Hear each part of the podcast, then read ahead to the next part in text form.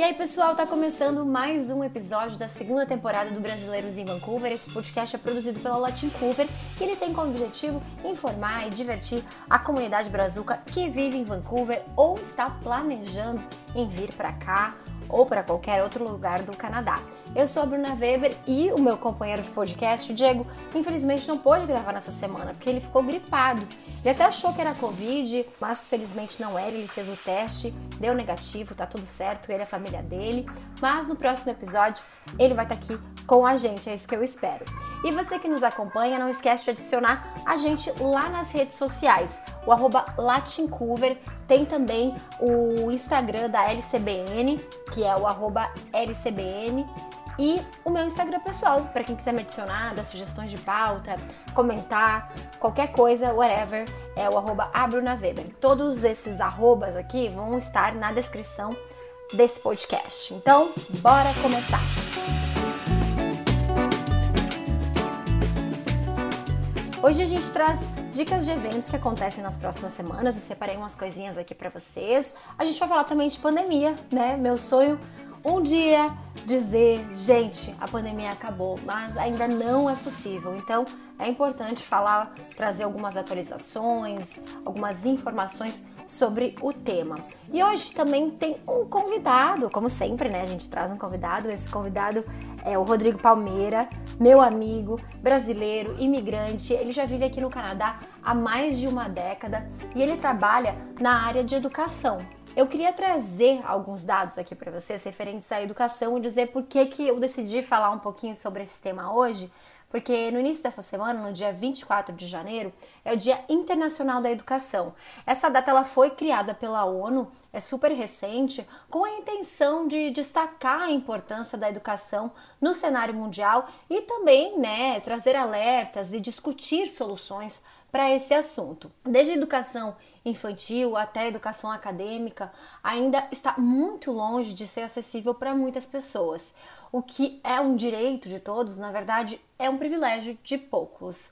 O último levantamento do IBGE apontou que mais de 11 milhões de brasileiros acima dos 15 anos são analfabetos. E a gente sabe que esse é um dos principais desafios do Brasil, a educação de qualidade, a valorização dos professores também. E isso não acontece. Aqui no Canadá, eu fui pesquisar porque eu fiquei curiosa também. Existem alguns dados que provam que um a cada quatro canadenses tem dificuldade em escrever e interpretar, mas a taxa de analfabetismo é quase nula. É claro que a gente não pode comparar a realidade do Canadá com o Brasil por inúmeros motivos, mas é importante compreender como a qualidade de vida muda, né? Todo o cenário quando uma população tem o acesso à educação.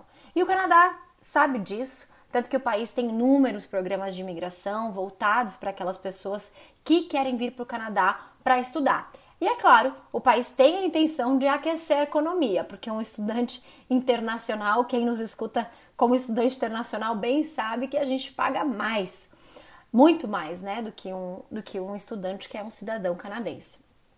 No entanto, Vir para cá para estudar é o planejamento de muitas pessoas que querem emigrar. E para falar sobre esse cenário educacional, as oportunidades que surgem no setor e também trazer um relato para inspirar aqueles que têm o desejo de morar no Canadá, eu vou chamar o Rodrigo Palmeira, como eu falei para vocês na entrevista de hoje. Eu já incomodei muito ele quando eu fui consultora educacional, trabalhei por um ano numa empresa de imigração aqui em Vancouver. E o Rodrigo está aqui no Canadá há 11 anos e já faz oito anos que ele trabalha na área educacional. Então ele já passou por agências de intercâmbio, por escolas de inglês e hoje ele trabalha com universidade. Rodrigo, tu se formou no Brasil em administração, né? E aí, como é que foi essa transição de vir aqui para o Canadá, começar a trabalhar na área educacional? Tu já tinha essa experiência no Brasil ou é, foi uma novidade? E aí, Bruna, bom, primeiro dar um, um alô para todo mundo que está que tá ouvindo a gente. Cara, a minha história no Brasil, essa vinda né, do Brasil para cá é um, é um, pouco diferente. Eu estou aqui há 11 anos já, então quando eu vim, eu não tinha não vim com a intenção de imigrar. E, e, nessa época, lá, 2010, eu acho que até o perfil da galera que vinha para o Canadá era, era, bem diferente. Era, a, ninguém vinha com essa intenção quer dizer, eram poucos os que vinham com a intenção de continuar no Canadá. A gente vinha mais com aquela intenção de fazer um intercâmbio, uma experiência, estudar e, e, e voltar. E foi meio que ao acaso que eu fui acabei ficando, né? Eu vim para estudar inglês, é, e aí depois eu fui fazer um, um, um programa num college aqui, que deu a oportunidade de continuar no Canadá pelo PGWP, mas nunca foi a minha primeira intenção. E eu cheguei aqui muito novo, então não, eu tinha acabado de me formar no Brasil, não tinha quase experiência nenhuma de trabalho. Sim, é, só vou abrir aqui um parênteses, porque a gente que trabalha, já trabalhou nessa área, para a gente é bem é, normal, né? A sigla PGWP, que é o Post Graduation Work Permit, só para explicar que é aí um dos, dos principais acessos que as pessoas que querem vir para o Canadá imigram, né? Que aí a, a pessoa estuda numa universidade que é elegível ao PGWP, que é basicamente um visto de trabalho que você vai receber depois de você se formar na universidade. Esse visto de trabalho, geralmente, ele vem de acordo com o tempo de estudos, né? Mas ele pode vir um pouquinho mais também ou um pouquinho menos. Então, só fechando o parênteses, né, Rodrigo? Isso. E, e deixa eu te falar, e esse cenário, assim, de pandemia infinito, né, que nunca termina. Espero que 2022 a gente não precise falar de pandemia, porque olha, a gente fica cansado, né? Mas cada dia é uma coisa nova. Então, nesse 2020, 2021, como é que assim você dentro dessa experiência toda que você te, teve aí desde que você chegou, como é que você viu assim as universidades e as escolas se adaptando? Como é que foi esses dois anos assim para ti? E também eu não sei se tu tem um contato até maior com os alunos, né? Porque eu quando voltei para para a universidade, eu fiquei assim, nossa, mas aí eu não, eu não posso tomar meu café na sala, que eu tenho que ficar de máscara, não posso ficar perto das pessoas. Foi meio que um choque, assim, um negócio social, porque a gente ficou muito tempo isolado, né? É, eu acho que todo esse processo dos últimos dois anos foram, foram de muito aprendizado para as instituições. Né? É, lá em 2020, quando, quando estourou a pandemia, que tudo fechou, aquelas primeiras semanas foram um caos, né? Você, porque ninguém estava preparado para mover tudo online, né? assim, do, da noite para o dia. Então, eu vou te falar que quem estava estudando, que pegou essa transição, é, aquelas primeiras semanas, três semanas ali em março, abril, foi bem complicado, porque a grande maioria das instituições não estavam preparadas para dar 100% das aulas online. Né?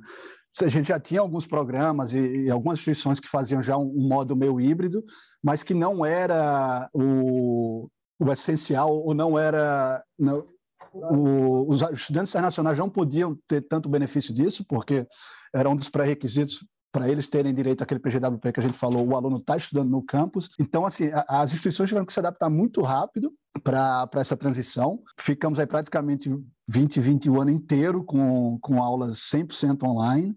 E aí, 2021 teve aquela melhora, as instituições gradualmente começaram a voltar para o campus, e aí vieram essas novas variantes, essas novas ondas. Só que hoje é, as instituições estão muito mais preparadas. Então, tem uma variante nova, como foi agora com essa recente, é, automaticamente você já consegue mover todo mundo online sem ter um prejuízo tão grande como aqueles, talvez aqueles alunos tiveram lá no, no começo de, de 2020.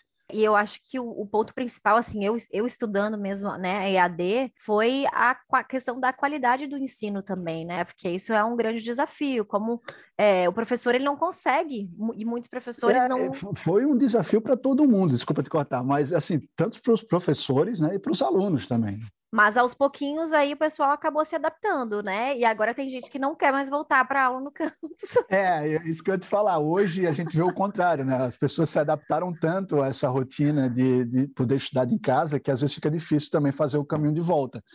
É, eu, sinceramente, eu acho que não vai ter mais essa volta inteira. Vai, a partir de agora vai ser um, vai ser um sistema híbrido. É, algumas aulas no campus, aulas outras aulas vão seguir online.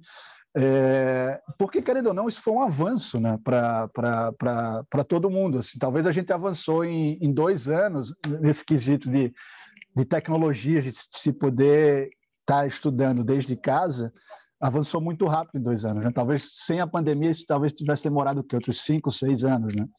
Sim. E, e claro, tiveram professores e alunos que se adaptaram muito bem, teve gente que não se adaptou tão bem, mas eu acho que isso veio para ficar. Eu acho que a partir de agora, a maioria das instituições vão seguir um modelo híbrido. É, e essa educação à distância, eu acho que exige muito mais do aluno, de se dedicar mesmo em casa, pegar o tempo para ler as coisas que são dadas em aula, e, enfim, fazer as tarefas, aprender um pouco mais sozinho, né? Então, eu acho que esse aí é o grande desafio de uma forma bem geral, porque as pessoas geralmente precisam de alguém para pegar na mãozinha, falar o que tem que fazer, o que não tem que fazer. É, então é por isso que eu acho que o híbrido vai ser, vai ser a melhor alternativa para todo mundo. Então, vai ser metade, você ainda vai metade. ter aquele componente, porque, cara, é importante também você no campus, conhecer as pessoas, ter um contato físico, né, conhecer as pessoas pessoalmente, né, não só no, no, ambiente virtual. Vamos ver o que é que, o que, é que aguarda aí para os próximos anos. Agora, Rodrigo, eu queria que tu falasse um pouquinho, para quem está ouvindo a gente, de algumas dicas, que tu aí é um cara super experiente, já foi estudante, trabalha agora na área educacional, conversa com alunos o tempo inteiro, de todos os lugares do mundo. Então, acho que é interessante tu passar, assim, algumas dicas que, de repente, tu queria ter recebido há 11 anos, a gente sabe que o cenário mudou completamente em relação a vir para cá, emigrar, mas na escolha da universidade, porque tem muita gente que acaba vindo, acaba se frustrando, e a gente sabe que essa frustração é normal para muita gente. Mas, assim, o que, que tu poderia dizer para as pessoas, tanto na hora da escolha para a universidade, quanto as expectativas que elas criam? E a partir disso, eu acho que também tem muita dúvida relacionada à questão: ah, eu vou sair da universidade e vou conseguir emprego, é, como é que eu tenho que fazer meu currículo, é, contatos, etc, etc, etc. O que, que tu, tu teria aí para dizer Cara, de uma eu, forma. Eu acho que, que hoje a informação é muito acessível, então você pode, pode beber de diferentes fontes, você não precisa. É, eu acho que lá, há 10 anos, 11 anos atrás, é, você ia naquela agência de intercâmbio da tua cidade, você escutava o que eles tinham que falar e, e, e meio que você não via tanta opção. Hoje em dia, você vai nas agências, mas você tem internet, você pesquisa, você, você tem podcast, tem, tem blog, tem, tem tanto meio de informação que eu acho que é importante as pessoas beberem de um pouco de cada um, não, não, não ficar importante só é beber, minha gente. é, também, em tempo de pandemia. Mas se informar, se informar com, com, com, diferentes fontes, com diferentes experiências, porque, cara, o Canadá, assim, o que se viu para mim, o que está se vindo para você, talvez não seja para aquela pessoa. Então, e às vezes a pessoa fica muito presa a um modelo que, ah, o meu amigo foi assim, então para mim vai, vai se vir também. E às vezes não é o caso. Então, cara, se informar bastante, né, pesquisar muito, é, ler sobre as instituições. E o mais importante de tudo é inglês. É, não tem como você vir para cá com essa intenção de, de, de migrar, de ah, consigo ser inglês? Cara, até consegue, mas vai sofrer tanto, velho. Então vamos começar a trabalhar no inglês desde o do Brasil. Isso é uma coisa que a pandemia trouxe. Muitos alunos, eles deixavam para começar a estudar inglês aqui no Canadá. Então o aluno vinha, fazia um curso de inglês e aí depois ia procurar o college, a universidade. Hoje tem muitos programas de pathway online, assim, a mesma qualidade que você pode estar estudando de casa desde o Brasil, sem precisar estar aqui. Você economiza dinheiro, economiza tempo e é uma das grandes vantagens do, do que tudo que aconteceu na pandemia é essa oportunidade das instituições abrirem esses cursos online para o aluno começar a estudar inglês desde fora já. É, nossa, e tem gente que não sabe, né? O, o, primeiro passo, obviamente, quando está no Canadá nessa imersão, você vai aprender muito mais inglês, mas assim, o ponto inicial, para entrar em qualquer universidade, você precisa um requisito mínimo de inglês, né? Então não tem como fugir. Muita gente vinha falar comigo quando eu trabalhava também nessa área, tipo, mas eu não sei inglês, e a pessoa tinha medo de fazer a prova. Bom, mas então esse é o primeiro passo. Se você não sabe, então, é, tudo bem. Já não está preparado. você... tudo bem, aprender, né? estuda, né? vamos aprender. Mas se você não está disposto nem a aprender, aí realmente não tem como, não tem como, né? Aí só bebendo mesmo. Verdade. Então tá, Rodrigo, muito obrigada pelo seu, pelo seu tempo. Obrigado a vocês. Espero que você venha mais vezes aqui. Eu sei que o seu tempo é precioso. Vamos embora. Sempre tiver um, um, um tópico aí interessante, a gente me chama, a gente bate um papo.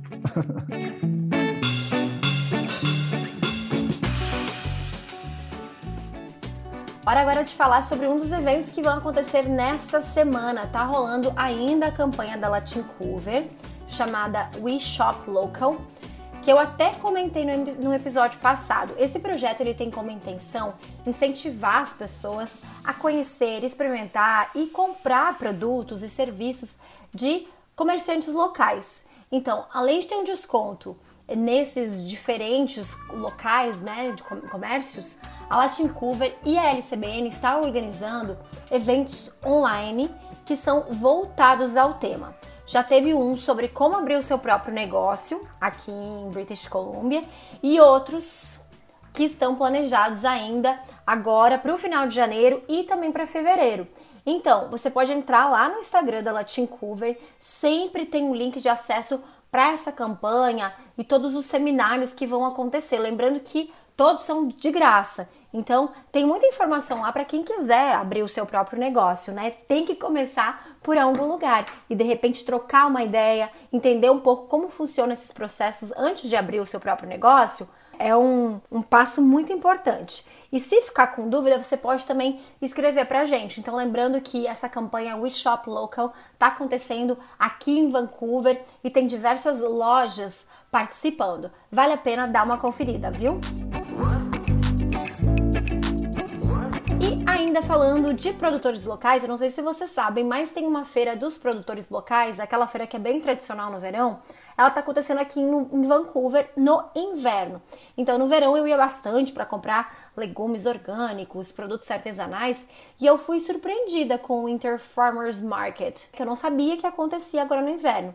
Então, anota aí. É no Relay Park, que fica na Ontario Street, na esquina com a 30, com a rua 30. A feira ela acontece todos os sábados, das 10 horas da manhã até as 2 horas da tarde e segue até o dia 16 de abril. Então tem bastante tempo aí para dar uma olhada nessa produção local. Fiquei bem curiosa, né? Que tipo será de produto que tem no inverno? Eu vou deixar aqui na descrição do podcast o link que tem tudo isso explicadinho, tá? É o link direto lá do, do Farmers Market.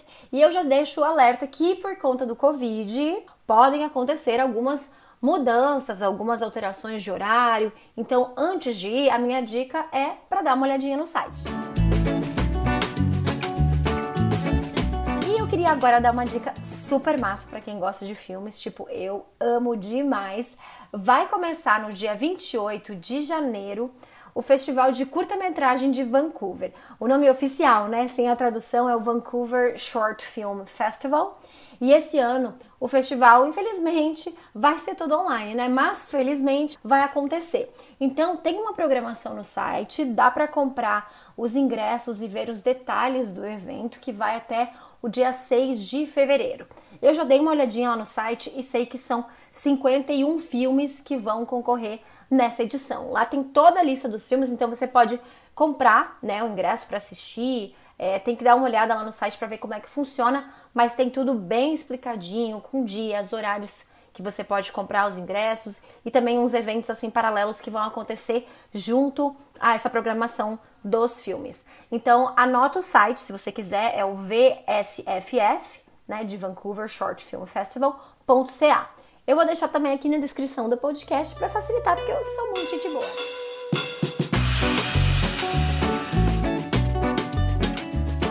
E agora é hora de falar sobre o Covid. Na última sexta-feira, dia 21, a província de BC divulgou que registrou 2.634 novos casos e 9 óbitos em 24 horas. British Columbia ainda reportou 34 mil casos ativos. Os números totais da pandemia na província são 308.079 casos até agora e 2.534 mortes, desde lá o início da pandemia, que foi março de 2020. BC já aplicou mais de 10 milhões de doses das vacinas. Aproximadamente 90% das pessoas com mais de 5 anos já tem a primeira dose e 83% já está fully vaccinated, completamente vacinada. Também está acontecendo agora a terceira dose, né? Mas a gente vai trazer aí os dados provavelmente no próximo podcast, que também é quando a província de, de BC, né, divulga aí os dados a cada duas semanas. Eu tô só por tomar minha terceira dose, mas deixa eu até compartilhar aqui com vocês que eu peguei o Covid agora quando eu fui pro Brasil, no início de janeiro, então eu preciso esperar 30 dias. Então, se você também teve o Covid, não sabia dessa informação, é importante você dar uma pesquisada quando que você realmente ficou com Covid, a partir do primeiro dia de sintoma que você teve, e tem que esperar 30 dias para tomar a terceira dose. Como eu já tive, é, como eu já tinha as duas doses, eu tive pouquíssimos sintomas, tipo tosse, um pouco de dor de cabeça, um pouquinho de dor no corpo, mas isso foi só por uns dois dias e depois eu tava tranquila, né? Só tive que ficar isolada para não transmitir o vírus para outra pessoa. Viva a ciência!